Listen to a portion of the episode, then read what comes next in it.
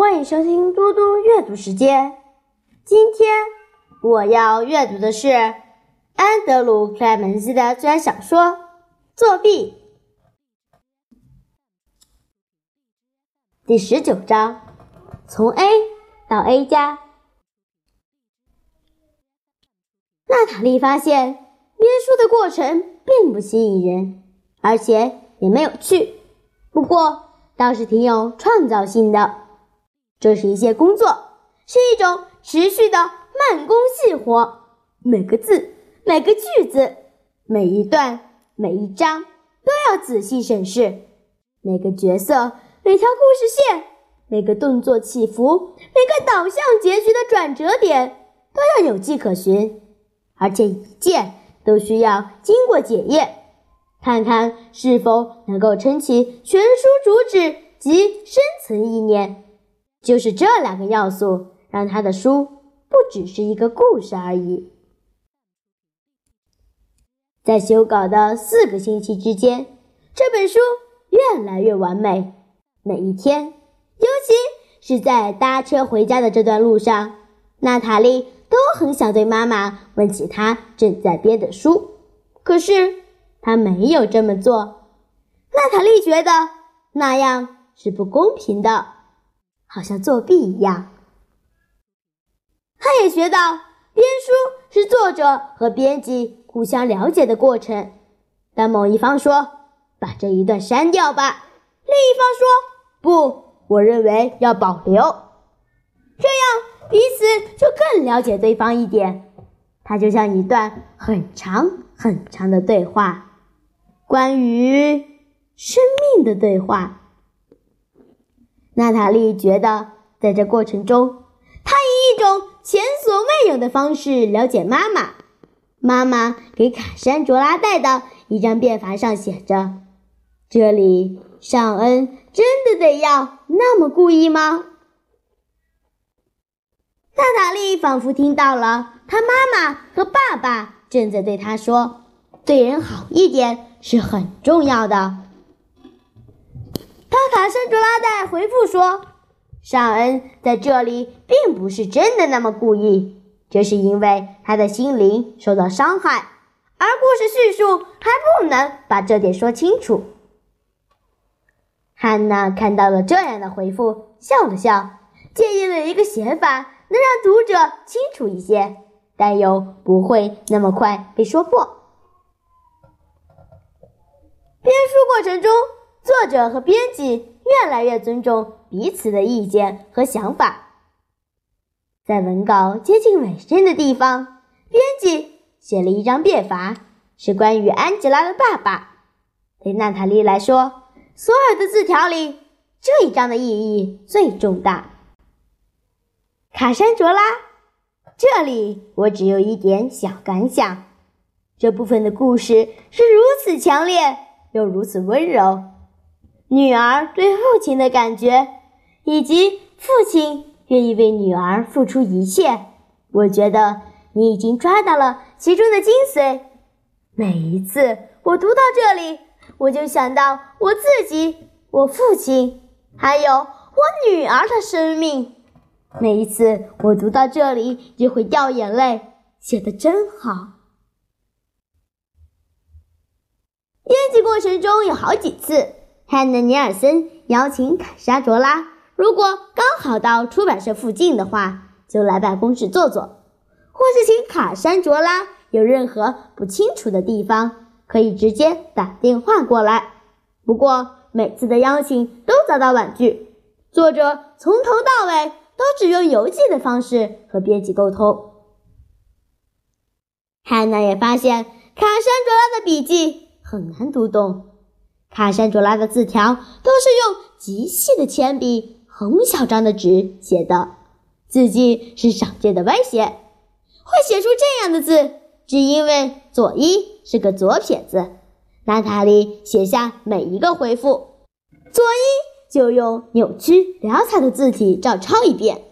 娜塔莉知道这一定让他妈快疯了，但她可不想冒着笔记被认出来的危险。终于，第四周过去了，文稿以崭新的面貌再次出现。这时候，每个字句都经过排版，排成一页一页的，这叫做像样。每一页都排版成书页左右摊开的样子，就是一本真正的书的样子。最棒的是，这份稿子只有两张变法，是两个小错误，很快就能修改好。这本书终于定稿了。两周后。克莱顿老师拿给娜塔莉一个鼓鼓的信封袋，很重。娜塔莉撕开胶带，打开封口，掉出来两本瓶装书。她很震惊地喘着气说：“是书耶，印好了。”但是那不是真的书，那是印在纸上的试读本。封面看起来是用普通彩色打印机打印出来的书皮。封面下方。有个黑色长方形，里面用白色字体写着这样的声明：“试读本，非卖品。”一张手写纸条跟着书滑到桌面上，克莱顿老师捡起来看。他大略浏览之后，列出内容：“亲爱的卡山卓拉，我们公司的营销部门很高兴看到你的定稿。”所以我们印了五百份试读本。目前，我们的业务人员已经发出目录，让经销商知道你的书。他们会把试读本寄给几家主要的书店，而有专门渠道部门会把试读本寄给几个读书会、学校等特定族群，以及我们的海外代理商。另外，宣传部门会寄出两百本试读本给各方出品。包括出版圈、平面及广电媒体、爱书人等等。我们一收到书评就会通知你。精装本封面正在制作中，五月中我们就会寄出预购书。虽然预购数量还不算多，但是等书评出来之后，销售量应该会节节上升。我们先前为了赶上期限，压缩了修改稿子的时间。不过最后定稿非常棒。你可以感到欣慰了，汉娜，敬上。娜塔莉两手握着其中一本试读本，她的确很欣慰。虽然这还不是真的书，但就快要跟真的一样了。佐伊拿起另一本试读本，他同样感到欣慰，但是也觉得愤慨。预购数量不算多，这是什么意思？这些人是怎么了？他们应该拼了命的去买这本书才对啊！我只能说，他们宣传部门的人还真是差劲透顶。娜塔莉说：“还记得我妈说过吗？美国每年出版的童书超过五千本，不可能每本都是畅销书。佐伊能出版已经很好了。”佐伊做了个鬼脸，耸耸肩。事实上，他只听了半句，就没再听了。娜塔莉和克莱顿老师一直在交谈，而佐伊却自顾自地忙着。他忙着动脑筋，大概只花三十秒，他就想出一个雏形。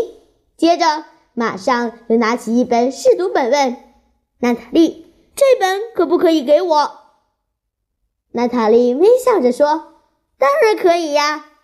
然后娜塔莉把另一本给了克莱顿老师。这本书是要给你的，我会请编辑再寄一本给我。克莱顿老师一时说不出话来，他费了一番功夫才说：“谢谢你，娜塔莉，我会一辈子珍惜它的。”佐伊漫不经心地说。对呀，我也是，娜塔莉。其实他的心思早就飞到别处去了。他决定，现在该是佐佐瑞斯曼再度出马的时刻，而且这次他要搞些新花样。他心想：“嗯，当一个经纪人是很好玩，但是我的客户还需要点别的。